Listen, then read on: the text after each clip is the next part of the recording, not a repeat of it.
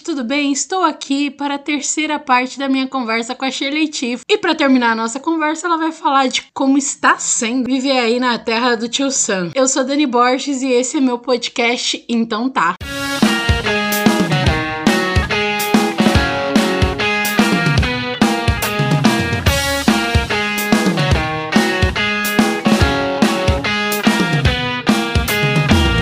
Aí você começou em Diadema. Hoje você não está mais em Diadema. e como que é ganhar esses, esses territórios internacionais? Como foi para você chegar aí? Você chegou a você chegou há pouquíssimo tempo, já tem a sua clientela, né? E aí você teve que usar de algumas estratégias. E como é que foi? Quais foram suas angústias ou não tiveram angústias? Porque você como boa ariana, vai lá e faz e nem pensa. Não, não. É, ao contrário do que as pessoas acham, eu sou muito insegura, né? Eu não demonstro essa insegurança, mas eu sou muito insegura. É, às vezes eu busco aprovação assim de um cliente que pediu 50 brigadeiros. Porque eu preciso ouvir daquele cliente que tá bom. Porque eu não acho que ficou tão bom. Então, assim, eu sou uma pessoa. Eu, eu me cobro muito com relação a isso. Bom, gente, para quem não sabe, eu sou uma paulista que saiu do Brasil e eu vim tentar a vida aqui em Orlando, na Flórida, nos Estados Unidos. Então, tem exatamente um um ano e três meses aí, quase, quase quatro completos, que eu tô morando aqui. Quando a gente veio, eu nem pensava em nada de confeitaria, né? Eu larguei meus clientes lá, órfãos. Muitos ficaram extremamente tristes, né? Com a minha vinda, porém felizes, porque,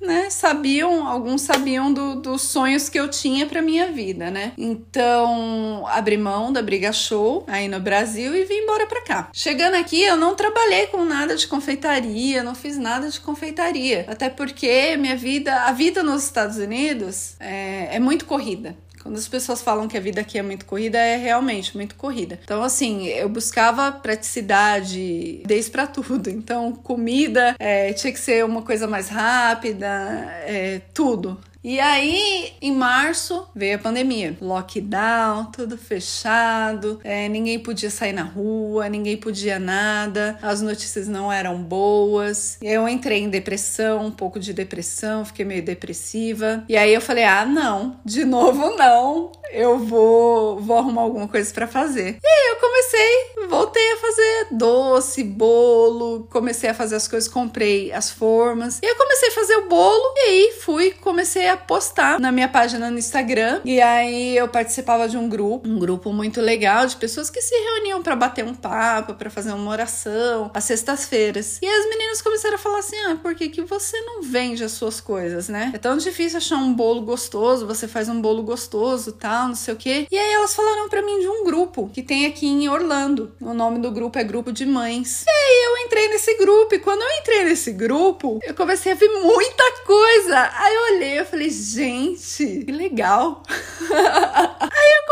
comecei a postar, já tinha foto de algumas coisas. Eu tive alguma dificuldade aqui, Dani, porque é muito diferente daí do Brasil com relação à farinha, o fermento, as coisas, porque não, não são iguais. Então eu tive que refazer toda as minhas receitas. Eu tive que reaprender a fazer todas as minhas receitas. É, então, são receitas de produtos brasileiros com coisas americanas. Então, eu tive que refazer tudo, dosar, pesar. Ainda bem que eu trouxe minha balança. E aí, reaprender novamente. Foi meio que um, um reaprendizado, né, na, na confeitaria. E aí, eu reaprendi a fazer e comecei a, a fazer as coisas e a postar. E aí, o pessoal começou a pedir. E aí, eu comecei a fazer bolinho caseiro, sabe? Esses bolos com furinho no meio. Eu vou vender bolo vulcão. Eu vou vender bolo de vó. Quando você chega nos Estados Unidos, você é muito sozinho. Você sente saudade, entendeu? Você sente saudade de ter um café da tarde com um bolinho de vó para tomar um café, para bater um papo. E eu falei assim: não, eu vou pegar aí, porque eu acho que a mesma falta que eu tenho, que eu sinto com pouco tempo de América, é a falta que gente que tem 10, 20 anos aqui deve sentir. Realmente, hoje eu vejo vejo que foi um, sei lá, um estralo que me deu, que foi uma coisa que foi onde tudo começou aqui. E eu comecei a fazer os bolos, já que eles estão gostando, né? Vou começar com os docinhos também. Trouxe os doces pra cá. Comecei a fazer os doces. Aí o pessoal se encantou com os doces gourmet. Aí comecei a vender doces doce e comecei a vender muito bolo de vó, muito bolinho vulcão. Eu falei assim: ah, não, mas eu ainda não tô feliz. Eu quero mais. Eu quero fazer bolo de festa. Eu gosto de fazer bolo de festa. Eu gosto de confeitar, eu gosto de fazer um bolo bonito. Comecei a fazer e postar, e postava para um e postava para outro. E aqui é um lugar que é muito boca a boca. Você não precisa fazer uma propaganda mega. Você vai fazer a sua propaganda da seguinte forma: você faz um produto que seja bom, você tem um bom atendimento, você vai fidelizar aquele cliente e aquele cliente, quando ele servir aquilo, ele vai passar para um monte de gente. Então é muito boca a boca, sabe? Porque o que é bom para mim, eu vou passar para você, vou passar pro fulano, vou passar pro ciclano. E é, e assim, meus clientes, às vezes vem cliente que eu não sei nem de onde tá vindo, mas vem. E o que eu mais acho engraçado é que não é só para brasileiro que eu vendo, né? Muita gente vai falar, é, mas vende só para brasileiro. Não, eu vendo para chileno, eu vendo para venezuelano, eu vendo para mexicano, eu vendo para americano, eu vendo para todo mundo. Então assim, eu me viro no Google Tradutor quando eu não sei. e vendo para todo mundo.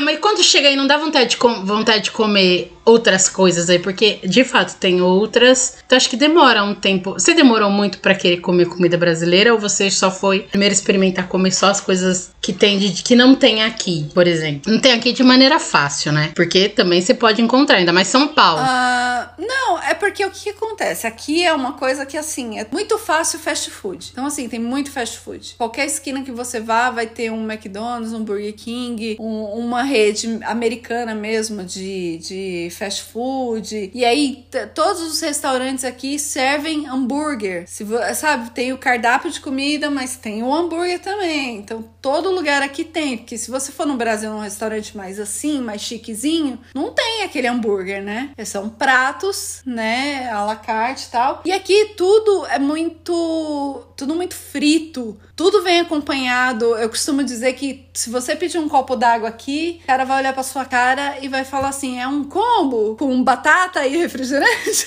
então, tudo aqui você é, é, refrigerante, é batata. Chega uma hora que você não aguenta mais comer batata frita, que você não quer tomar um refrigerante, que você quer uma água, você quer um suco. Os sucos é que são diferentes daí do Brasil. Não é uma coisa assim, ai, quero um suco, eles vão pegar uma fruta fresquinha e vão te dar. Não. Vão te dar um suco daquele do mercado que é de caixa, que eles vão abrir, colocar lá e pronto. Eu acho que no começo, pra gente se adaptar, essa foi a maior dificuldade, porque eu sou uma pessoa que eu, eu gosto de comer comida. Eu gosto de comer besteira, mas eu sinto muita necessidade de comer comida. Então, assim, eu sinto falta de um arroz, de um feijão, eu sinto falta de um legume. Então, eu gosto de comer dessa forma. E para você comer em restaurante, é, restaurante americano mesmo, aqui não tem esse negócio de arroz e feijão.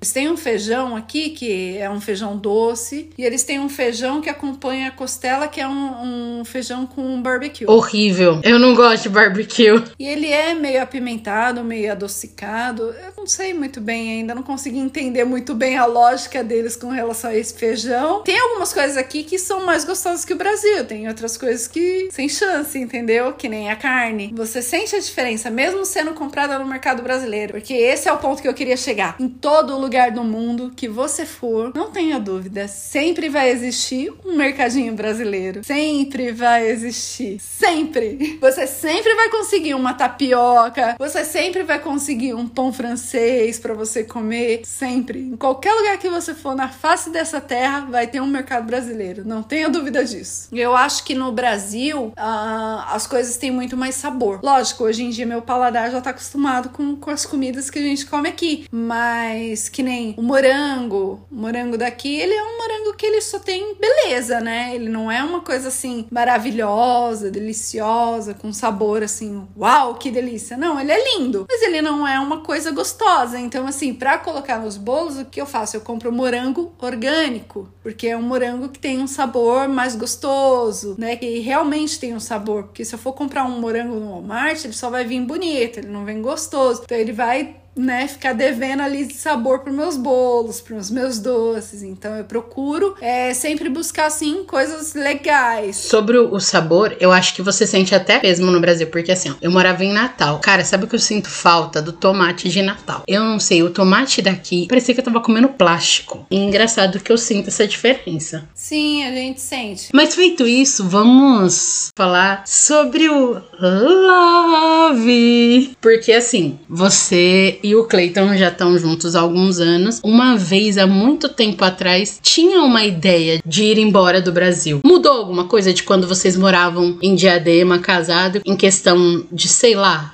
Eu vou, vou te responder.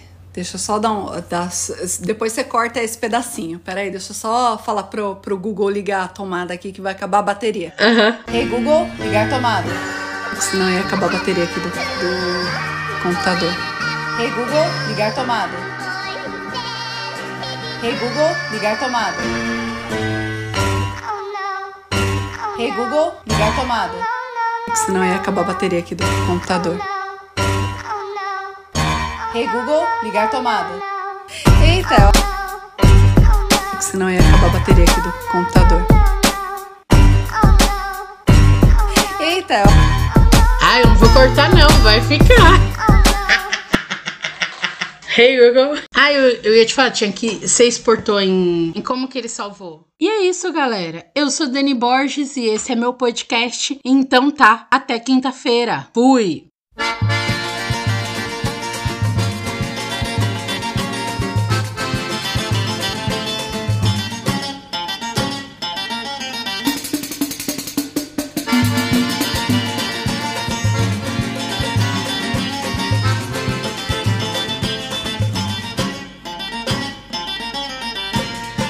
Só boto bebop no meu samba quando o tio Sam tocar um tamborim. Quando ele pegar no pandeirinho um zabumba. Quando ele aprender que o samba não é rumba. Aí eu vou misturar Miami com Copacabana. Chiclete eu misturo com banana. E o meu samba vai ficar assim.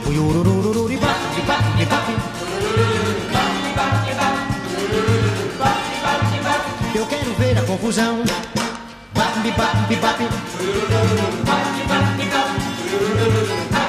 Olha aí, um samba rock, meu irmão. É, mas em compensação, eu quero ver o bugue-yugue de pandeiro e violão. Eu quero ver o tio sangue, frigideira, de uma batucada brasileira.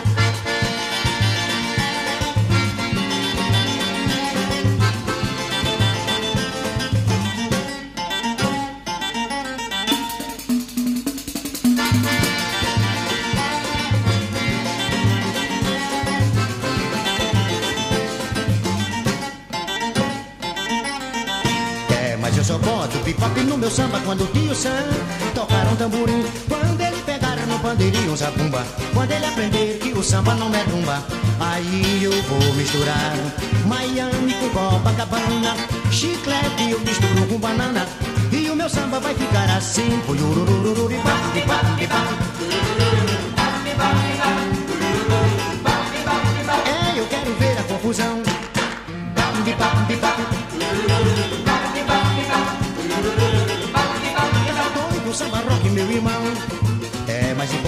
compensação, eu quero ver o bugue-yugue de pandeiro e violão. Eu quero ver o tio sangue, frigideira, numa batucada brasileira.